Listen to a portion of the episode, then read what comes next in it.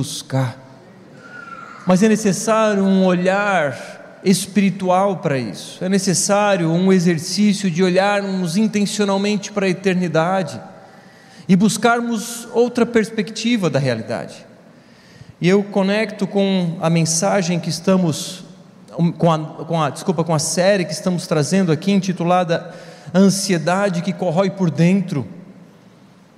Mas certamente a nossa ansiedade ela é minimizada à medida que nós olhamos para a eternidade, nós olhamos para as coisas eternas. E hoje, especificamente, vamos falar sobre as marcas de um vencedor. Irmãos, as nossas lutas, valem a pena ser lutadas. Nós lutamos por algo muito maior do que nós mesmos, e vale a pena continuarmos nessa luta. Vale a pena enfrentarmos os gigantes que intensamente se levantam contra nós. o resultado final vai ser bom, vai ser positivo, mas à medida em que a gente caminha, sim, tem sofrimento, tem dificuldades, tem lutas mas vai valer a pena, irmãos. E hoje vamos olhar para, esse, para essa história de Davi e Golias e vamos observar em Davi as marcas de um vencedor. Quais as características que Davi traz que podemos olhar para ele e identificar a, a, a essência de um vencedor. E a gente vai ler aí alguns versos do primeiro livro de Samuel, capítulo 17, enquanto a gente conversa. Davi, é evidente, todos conhecem a sua história, ele era um grande vencedor. Começou como pastor de ovelhas e se tornou o rei de Israel. Venceu muitas batalhas, foi um líder de um grande exército, conquistou territórios, fez inúmeras coisas para o avanço do reino de Deus. Mas é fato, ele travou diversas batalhas enquanto caminhava. E a batalha que vamos falar hoje, talvez a batalha mais famosa, né, entre Davi e Golias, ela é inclusive motivo de, ah, como fala, quase que um jargão ou uma expressão, quando vamos falar sobre uma luta entre um adversário muito mais forte do que o outro. Por exemplo, Brasil e Croácia é a luta entre Davi e Golias. claro, o Brasil é o Davi, no caso. Ah, não tem a mínima chance. Enfim, de tão famosa que é essa história, a gente usa esse tipo de, de expressão e de brincadeira. No capítulo 16, né, o capítulo anterior a esse que nós vamos ler, Davi, Davi foi escolhido por Deus como o próximo rei de Israel. O profeta Samuel vai ao encontro de Davi, unge Davi como próximo rei, e a sua família então passa a saber que ele seria o próximo rei a substituir Saul Nesse momento, então, o Espírito de Deus, a Bíblia diz que sai de Saul e entra em Davi. Agora, Davi seria o próximo rei. Porém, diante dos homens, o rei ainda era Saul. Saul ainda comandava as batalhas, Saul ainda comandava o reino, Saul ainda era o cara que era visto como rei, mas para Deus era, era Davi. Davi estava com o Espírito Santo nele para prepará-lo para esse governo. No capítulo 17, então, que é o do ponto da nossa discussão, os filisteus se levantam contra os israelenses, os israelitas. Os filisteus, o inimigo mais frequente do povo de Deus, se levanta novamente para uma nova batalha. E essa batalha aconteceu no Monte Elá, a 21 quilômetros a oeste de Belém. E essa batalha foi um divisor de águas na vida de Saul. Era a primeira batalha que Saul estava entrando sem o Espírito Santo. Era a primeira experiência que ele teria sem, sem ter a unção de Deus como rei. Você deve se lembrar da história que o povo de Deus pediu um rei e viram Saul como um grande guerreiro, um cara alto que se sobressaía do, dos demais. Era provavelmente o homem mais alto daquele, daquele grupo. E o povo então pede que Saul seja o rei deles.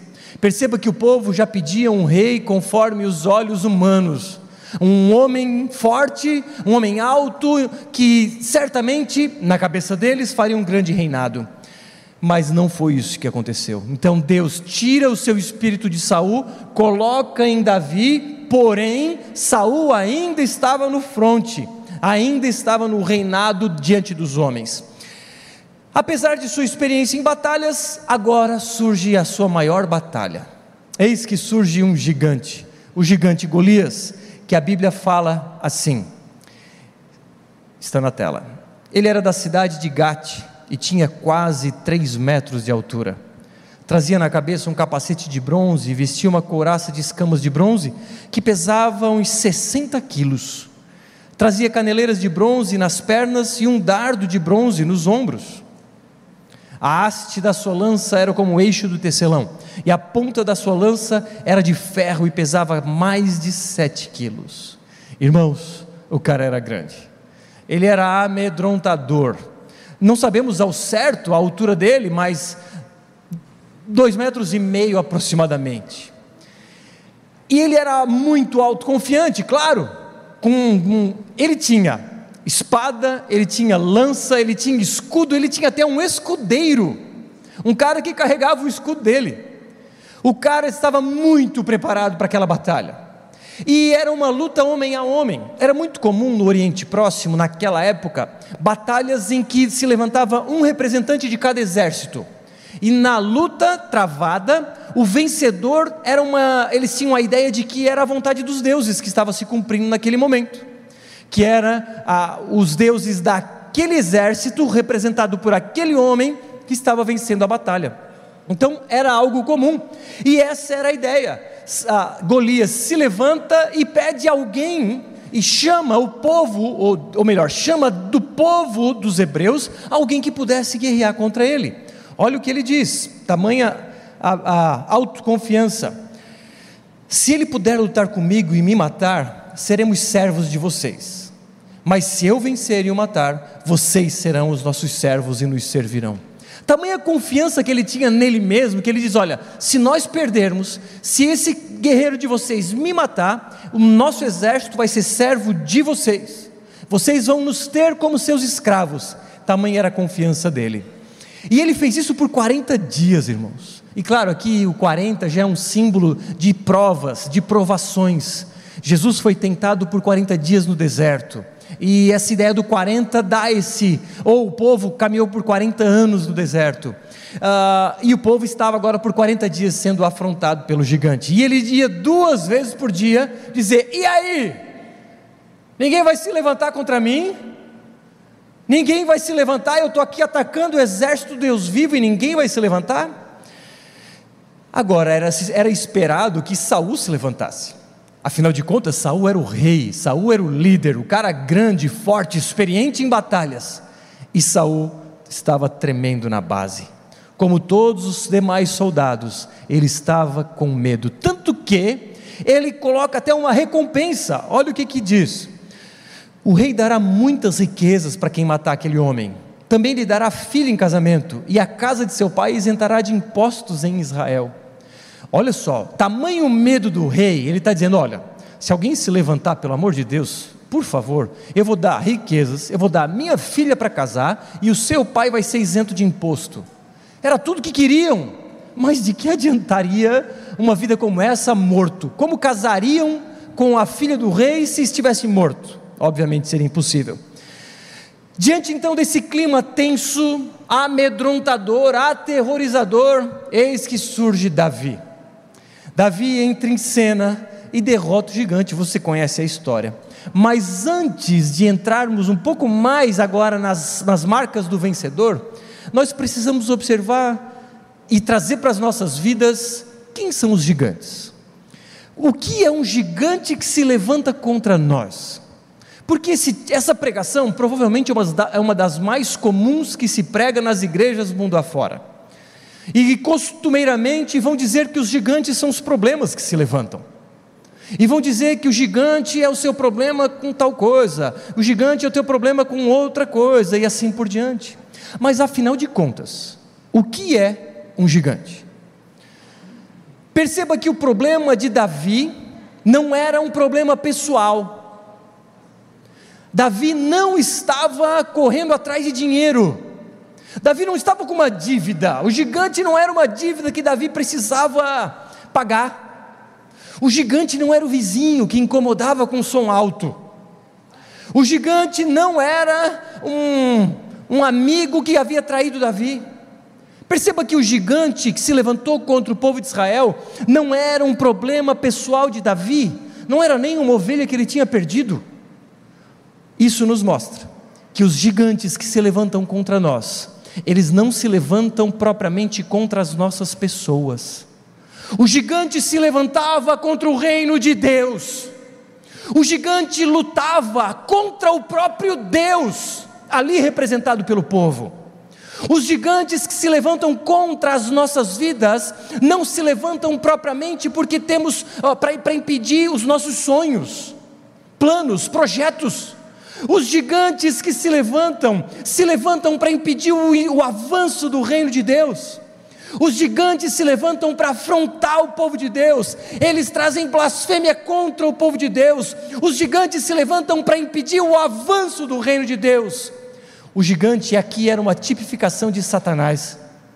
Portanto, meus irmãos, os nossos gigantes, ou melhor, os gigantes que se levantam contra nós, não são nossos problemas pessoais mas são aqueles problemas que se levantam para impedir a expansão do reino de Deus. Ah, pastor, eu estou com um gigante que se levantou, estou com uma dívida, peguei empréstimo para comprar um carro, claro, né, o senhor sabe, eu mereço um carro novo, um carro do ano, né, prosperidade, Deus é comigo, e agora eu não estou conseguindo pagar, esse gigante é grande. Não, meu irmão, isso não é um gigante, isso é irresponsabilidade, é simples. Ah, pastor, tu não sabe, levantou um gigante no meu casamento. O que aconteceu, irmão? Ah, então sabe como é, pastor? Eu traí a minha esposa e agora ela se revoltou contra mim, quer separar. Isso não é um gigante, isso chama adultério. É simples. Ah, pastor, não, não, eu estou mal de saúde. Eu estou indo direto para o hospital. O que aconteceu? Não, pastor, sabe como é, né? Eu uso droga, eu, eu bebo excessivamente, eu fumo, eu etc.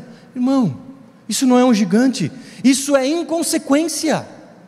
Ah, pastor, meu filho está na droga, que gigante é esse?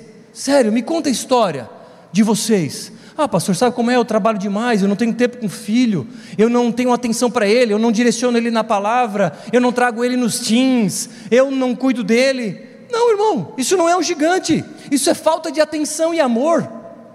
Ah, pastor, meu problema é que eu investi uma grana no investimento aí, era alto risco, perdi tudo. Que gigante é esse? Não, irmão, isso não é gigante, isso é ganância.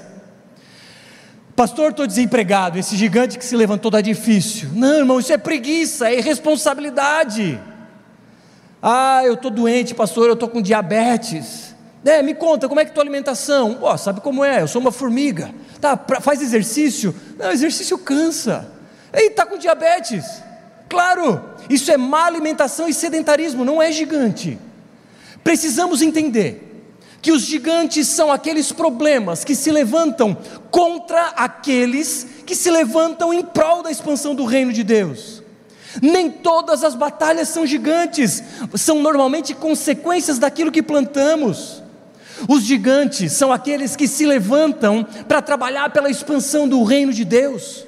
Os inimigos não perdem tempo com quem não está em volta do reino de Deus. Para que, que o inimigo vai se levantar contra a sua vida, se você não dá um passo em direção ao reino de Deus?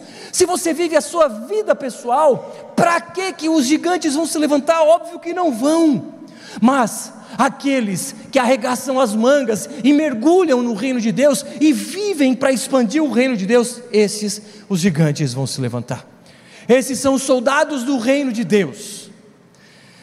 Um pastor é um soldado do reino de Deus. Um missionário que vai para outro país é um, é soldado do reino de Deus. Um voluntário que serve aqui filmando, que serve ali recebendo, as pessoas na porta, é um, é, um, é um soldado do reino de Deus. Alguém que evangeliza, que vive compartilhando as boas novas, é um soldado do reino de Deus.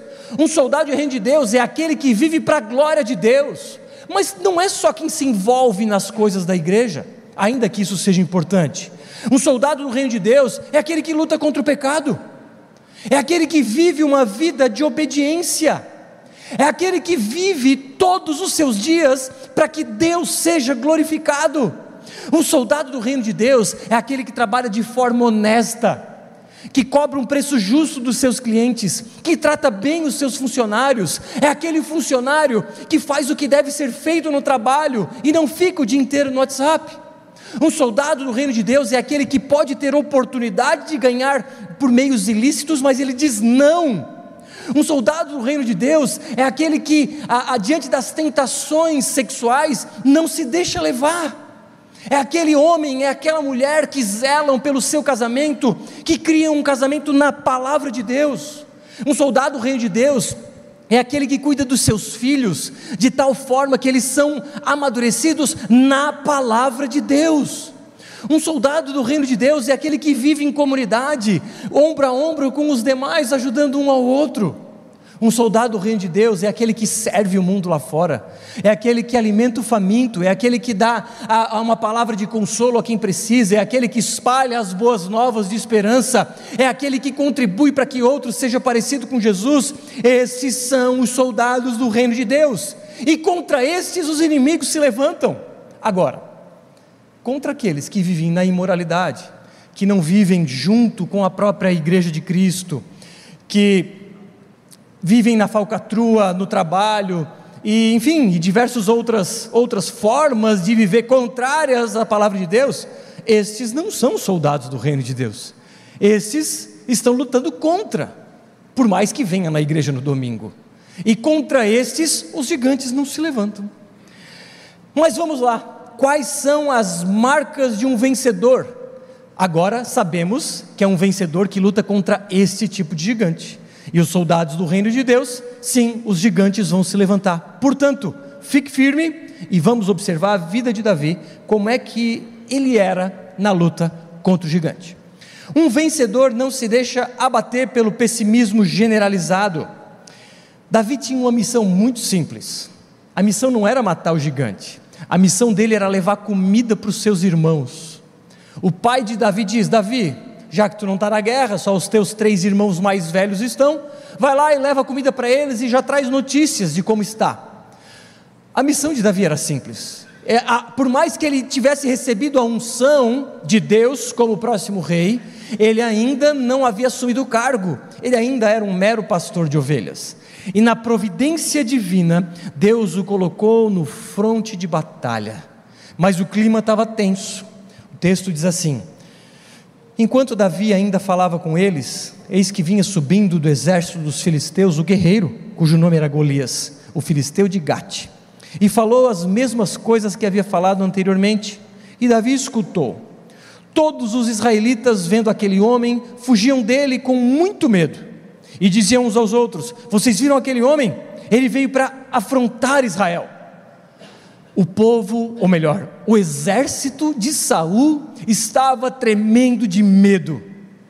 O exército de Saul estava amedrontado diante daquele gigante. O clima de pessimismo invadiu o ambiente. Havia a ideia de que não, a batalha está perdida. Não temos chance diante desse gigante. Davi então se depara com essa realidade 40 dias de, de afronta de Golias, todos os dias, duas vezes por dia, o gigante vinha e ninguém se levantava. Era o fracasso de Saul e de seu exército.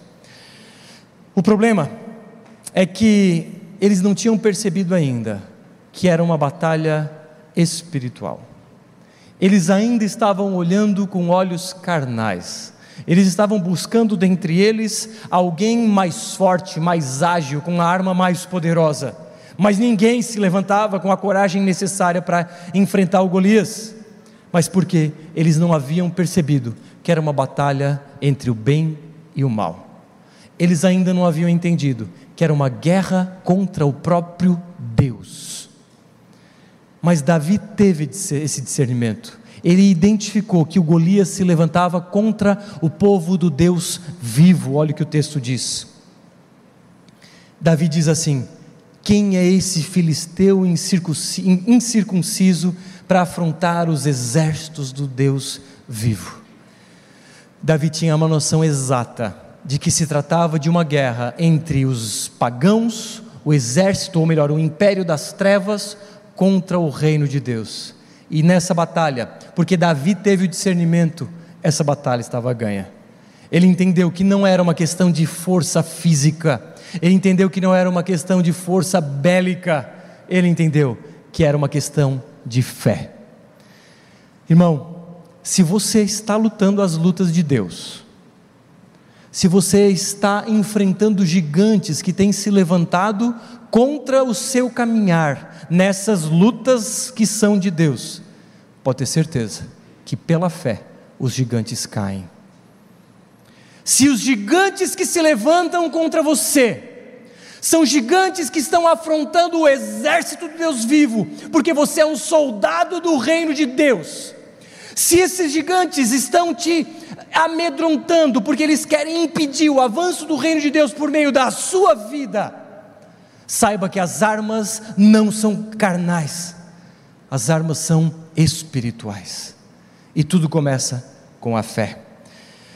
O problema é que muitas vezes nós temos uma fé que está habitando meramente no cérebro, na mente, mas nós não vivemos, não praticamos essa fé. Nós dizemos que acreditamos num Deus maravilhoso, um Deus de amor, um Deus provedor, um Deus que é o Senhor dos exércitos, mas diante dos inimigos que se levantam, as nossas pernas tremem tanto quanto os soldados de Saul. Mas o que eu preciso te dizer nessa noite, irmãos, se você está se levantando para guerrear no exército de Deus, e os gigantes estão se levantando, saiba que isso é normal. Gigante não se levanta contra quem não luta na guerra de Deus. Se você está nessa luta, se você está lutando a luta de Deus, saiba que Ele luta por você. O gigante que se levanta é o gigante que cai, mas tudo por armas espirituais, e a gente vai ver na sequência. Então, irmãos, precisamos é de fé para enfrentar esses gigantes. Não é de melhores estratégias, não são melhores ideias, não é mais dinheiro, não é mais habilidades de guerra, é mais fé. Deus está nessa luta. Seu casamento, você está fazendo o máximo para firmá-lo na rocha. Você, marido, compartilha a palavra de Deus com a sua esposa. Você ensina ela e os seus filhos como devem caminhar. Saiba, sim, os gigantes vão se levantar, mas eles vão cair, porque é uma luta contra Deus, não contra você. É uma luta contra o exército do Deus vivo, e essa luta já é ganha. Você faz a diferença no trabalho, uma, trabalhando de forma honesta, fazendo o seu melhor. Os gigantes vão se levantar no trabalho mas esse mesmo gigante que se levanta é o gigante que vai cair pelo poder de Deus. Você cria os seus filhos na palavra, cuidando, dando atenção, dando carinho, amor, mas principalmente guiando eles na palavra de Deus. O gigante também vai se levantar, mas saiba, esse gigante vai cair, porque a luta é a luta de Deus. Você luta contra o pecado, muitos gigantes vão se levantar, muitas tentações pesadas vão bater a sua porta. E o inimigo trabalha no nosso ponto fraco. Esteja preparado, o gigante vai se levantar, mas se você tem uma vida de oração, uma vida de leitura bíblica, uma vida de comunhão com os irmãos, o gigante vai cair. Porque entenda que essas tentações vêm para impedir o avanço do reino de Deus, porque por meio da sua falha ou da nossa queda, do nosso pecado, é o reino de Deus que é afligido. É o reino de Deus que não avança, é o nome de Cristo que é envergonhado. Então, irmãos, saiba que na luta contra o pecado os gigantes se levantam, mas se você se mantém firme na oração e na leitura bíblica, os gigantes vão cair. Por fim, não se deixe levar pelo pessimismo, não se deixe levar pelas más notícias, não vai dar certo, não vamos conseguir. Irmãos, a principal vitória foi estabelecida na cruz do Calvário. Jesus Cristo venceu e venceu o nosso pior inimigo, a saber, a morte. E porque ele venceu a morte, nós não precisamos temer inimigo algum, sequer os gigantes que se levantam contra nós, porque nessa luta, ele luta por nós, afinal de contas, nele somos mais do que vencedores. Amém. Os gigantes que se levantam vão cair pelo poder do Espírito Santo se mantenha firme, vale a pena lutar. Se um vencedor não se deixa levar pelo pessimismo, Um vencedor luta pelas razões certas. Não era uma luta pessoal, como eu disse. Davi não estava lutando por dinheiro, Davi não estava lutando por fama, ele não estava querendo uma mulher, é, não era nada disso. Mas Davi discerniu que se tratava de uma guerra espiritual, de uma guerra entre o reino de Deus e o império das trevas, de uma guerra em que o inimigo se levantava para impedir o avanço do reino de Deus. Esse autor, Roger, aqui, ele faz uma, uma paráfrase do que Golias estava falando, nas entrelinhas. Ele diz assim: imaginem Golias falando. Não sou um pagão, um filisteu odiado por Deus? Então, por que nenhum dos homens do Deus vivo luta contra mim? Vocês realmente não devem crer nele. De fato, vocês acreditam que um guerreiro de 2 metros e 90 centímetros de altura é mais forte que o seu Deus vivo quando se trata de uma batalha real. Golias estava afrontando a fé daquele povo, Golias estava afrontando o próprio Deus daquele povo. Ele estava dizendo: vocês, no fim das contas, não vivem o que dizem que creem. Vocês acreditam num suposto Deus, e esse Deus não é páreo para um guerreiro de 2 metros e 90 de altura. Que Deus fraco é esse de vocês? Davi captou a mensagem, e Davi não admitiria tal afronta. Davi, indignado com o gigante, Davi, indignado com seus companheiros. Davi estava indignado porque o nome de Deus estava sendo blasfemado. Como você se comporta quando o mundo afronta o exército de Deus? Como você se comporta quando o mundo afronta o próprio Deus vivo? Ai, eu não quero perder a amizade, então eu não vou me envolver. Ai, não, o que, que ele vai pensar de mim se eu falar de Jesus? Ai, não, deixe eles falarem mal de Jesus, que foi um travesti, que foi. Não, não vou me envolver. Irmãos, Davi se levantou e entregou a própria vida para aquela guerra. Era a guerra de Deus, e ele disse: Essa guerra é minha. Lembra quando Jesus aparece para Paulo, na verdade não chega a aparecer propriamente, mas ele chama Paulo e diz: Paulo, por que me persegues? Paulo não perseguia Jesus, Paulo perseguia o povo de Jesus. Mas da mesma forma que Jesus se coloca no lugar do seu povo, ele está sendo agredido, perseguido, quando o seu povo está, eu te pergunto: quando Jesus está sendo agredido, quando Jesus está sendo mal falado, quando o reino de Deus é afrontado, como você reage? O que você faz? Você se coloca nessa briga e luta, ainda que isso custe a própria vida ou, quem sabe, a fama? Ou você prefere não se envolver? Deixa que o pastor luta eu não vou me, me envolver na expansão do reino, porque isso é coisa de padre e de pastor. Irmãos, isso é coisa de soldados do exército de Deus. Isso é coisa para discípulo de Jesus. Claro, multidão não se envolve, definitivamente. Mas a multidão também não vai para o céu. Aquela música que cantamos, o rei está voltando e ele vem para nos buscar, ele vem buscar o exército do Deus vivo. Ele vem para buscar aqueles que arregaçam as mangas, cheios de medo, mas avançam nessa luta. Ele vem para buscar aqueles que lutam contra o pecado, ele vem para buscar aqueles que vivem uma vida piedosa, aqueles que vivem para servir o mundo e as pessoas, aqueles que vivem para amar aqueles que estão ao redor, aqueles que vivem para espalhar as boas novas, aqueles que vivem para se dedicar às outras pessoas, enfim, ele vem nos buscar. Quem? Vem buscar aqueles que se dedicam às coisas do reino de Deus.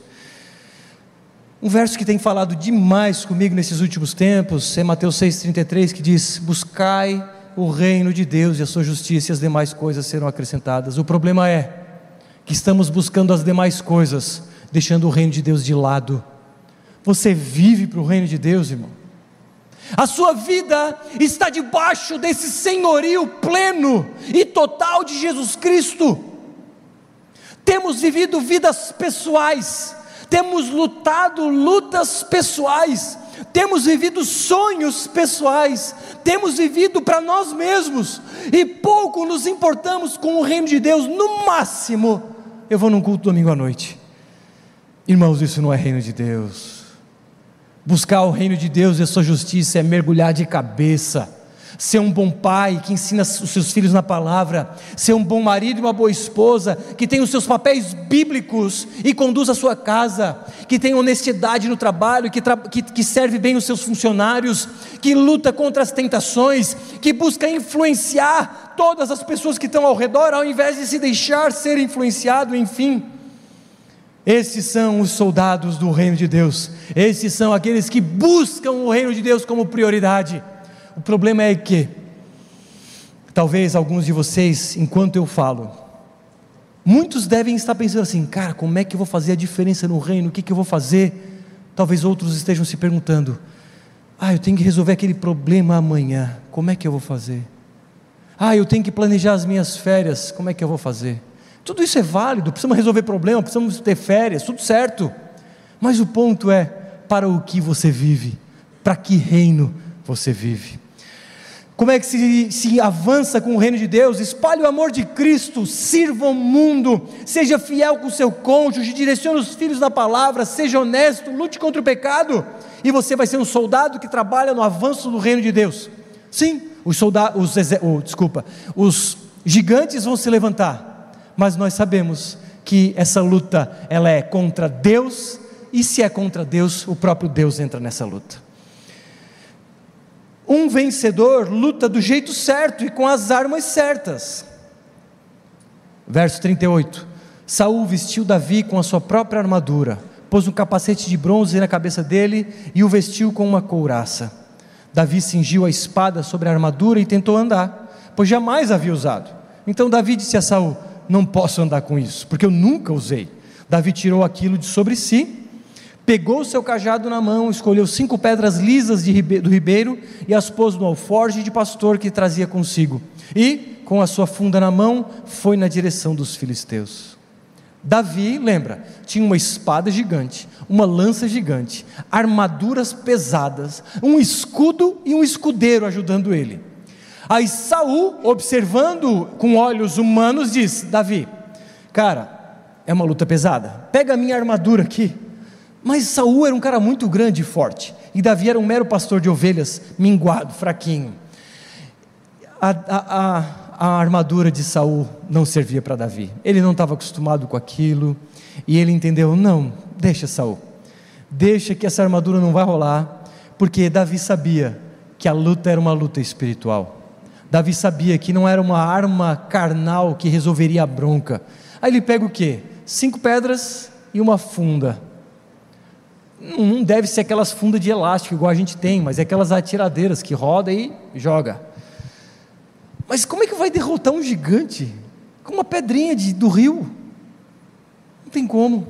Mas Davi sabia que a arma necessária para aquela batalha era uma arma espiritual. O problema é que nós estamos usando armas carnais para expandir o reino espiritual. Armas carnais não têm impacto espiritual. Armas carnais não têm impacto na expansão do reino de Deus. Como, por exemplo, achar que pela política vamos estabelecer o reino de Deus. Não vamos. Pode ser a lei que for, pode ser o presidente que for. Você acha que o mundo ou o Brasil vai se render a Cristo por causa de uma lei ou outra? É uma batalha espiritual. Não é uma lei anti-aborto que vai fazer a pessoa não abortar, ainda que eu sou absolutamente contra aborto. Mas não percebem que é uma luta espiritual que se vence com joelhos dobrados, que se vence com o proclamar das boas novas, que se vence com uma vida em unidade com os irmãos. Será que não estamos percebendo que as armas carnais, no mínimo, fazem alguma influência na vida cotidiana das pessoas, mas elas não, não, não, não contribuem para o avanço do reino de Deus? Você sabia que uma das igrejas que mais cresceu na história foi a igreja primitiva? No primeiro século eles eram em 20 mil pessoas, 25 mil pessoas. 200 anos depois, eles eram 20 milhões de pessoas, num contexto de perseguição. Eram perseguidos pelos romanos e eram perseguidos pelos judeus. Eles não tinham um templo para ir, porque o templo já tinha sido destruído. Nas sinagogas eles não eram bem-vindos. Adivinha? Na perseguição a igreja explodiu.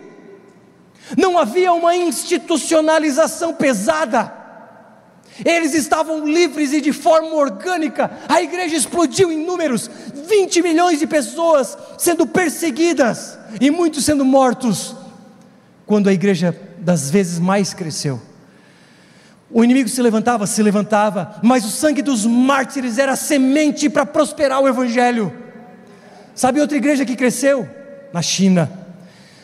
Por volta da década de 60, todos os missionários foram expulsos daquele país, porque o império chinês queria impedir a expansão do cristianismo naquele país.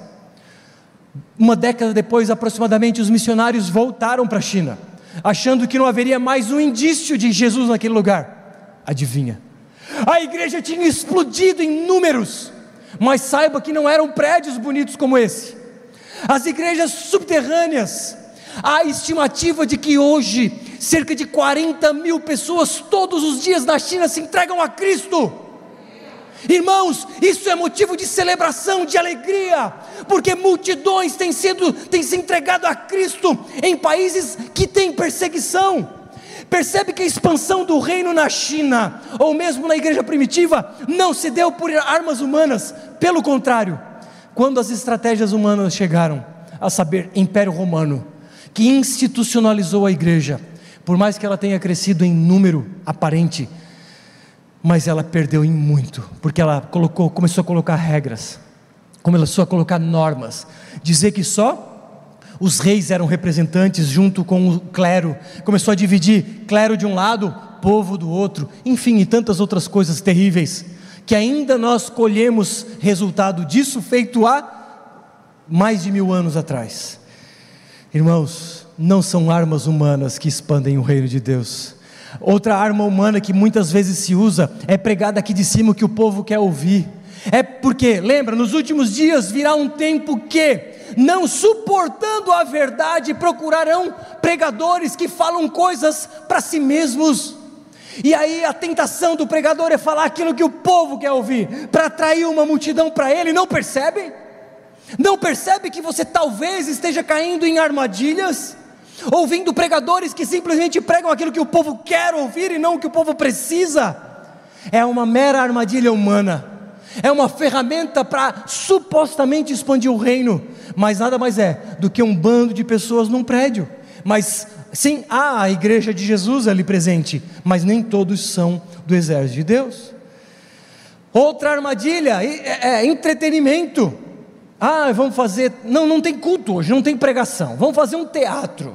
Não, não, hoje vai ter uma apresentação de dança ao invés da pregação e tantas outras coisas. Estratégias humanas para tentar conquistar pessoas. Mas essas ferramentas não têm poder para derrubar gigantes. Essas ferramentas só têm poder para atrair bodes. Mas que ao menos sustentam o show. As nossas armas definitivamente não são espirituais Olha o que o Davi disse: Tu vens contra mim com uma espada e com lança e com escudo. Eu, porém, vou contra ti em nome do Senhor dos exércitos, o Deus dos exércitos de Israel, a quem tens afrontado. Percebe qual a ferramenta ele usou? Davi usava a ferramenta da fé, porque ele sabia que o Senhor dos exércitos faria com que ele ganhasse aquela batalha. Davi sabia que não era uma lança, não era um escudo, não era uma flecha, não era um arco e flecha ou mesmo uma metralhadora. Davi sabia que era a fé no Deus vivo que ganharia aquela batalha. E nós continuamos usando armas carnais. Paulo diz aos Coríntios: Desculpa, Davi ainda complementa: O Senhor salva não com espada nem com lança porque do Senhor é a guerra e Ele vos entregará nas nossas mãos. Percebe a fé que Davi tinha? Ele sabia, e falando cara a cara com o gigante: Ah, tu vem com as tuas armas, pode vir, mas o meu Senhor, o Senhor dos exércitos, me fará ganhar essa batalha, porque essa batalha não é minha, é dele. Quando os gigantes se levantam contra nós, que lutamos as lutas de Deus, nós temos a certeza, plena certeza, de que à medida em que usamos as armas espirituais, os gigantes caem. Paulo diz aos Coríntios: embora andando na carne, não militamos, não lutamos segundo a carne, porque as armas da nossa luta, milícia, não são carnais, e sim poderosas em Deus para destruir fortalezas, anulando em nós sofismas e toda altivez ou orgulho que se levante contra o conhecimento de Deus e levando cativo todo o pensamento à obediência de Cristo. Irmãos, não são carnais as nossas armas, são espirituais, e essa arma espiritual, sobretudo, é a fé. Irmãos, sem fé é impossível agradar a Deus. Olhamos para Davi e vemos que a marca dele genuína era a fé. Quando o gigante se levanta contra você e você sabe que você está lutando a luta de Deus, tenha fé. É com a fé que se vence essa batalha, não é com estratégia humana, mas é com a fé no Deus que Ele vai dar a vitória, no Senhor dos exércitos, porque a luta é contra Ele e a nossa arma é a própria fé. Agora, de forma prática, a fé se traduz em uma vida de oração. Não tem como ganhar uma batalha espiritual sem oração, irmãos. Como é que você acha que o gigante que se levanta contra você vai ser derrubado? No grito. Ah, está amarrado, sai, nome de Jesus. Irmãos, é na oração que os demônios saem. Não é em gritar mais alto ou mais baixo.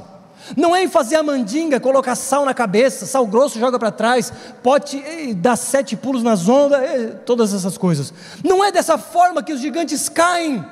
É mediante o poder da oração.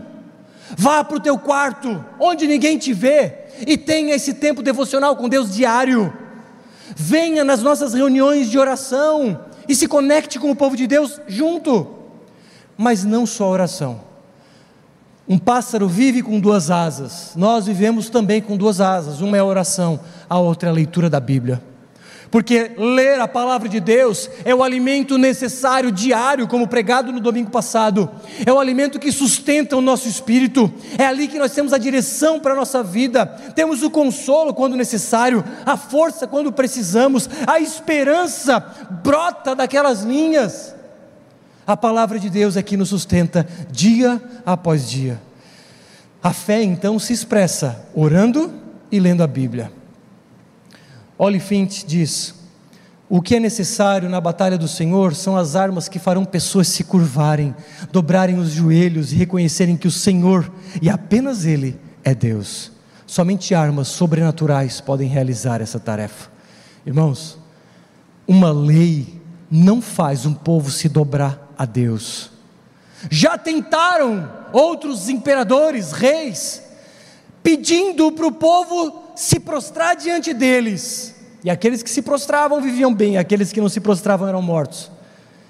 Irmãos, não adianta colocar uma lei para alguém se prostrar diante de nosso Senhor, porque o, o, o se prostrar não é exterior, é interior. O se prostrar não é uma atitude externa, mas é uma atitude do coração. Isso se faz em oração e leitura bíblica. Dessa forma, aqueles que estão ao nosso redor também se prostram, impactados com aquilo que temos a oferecer.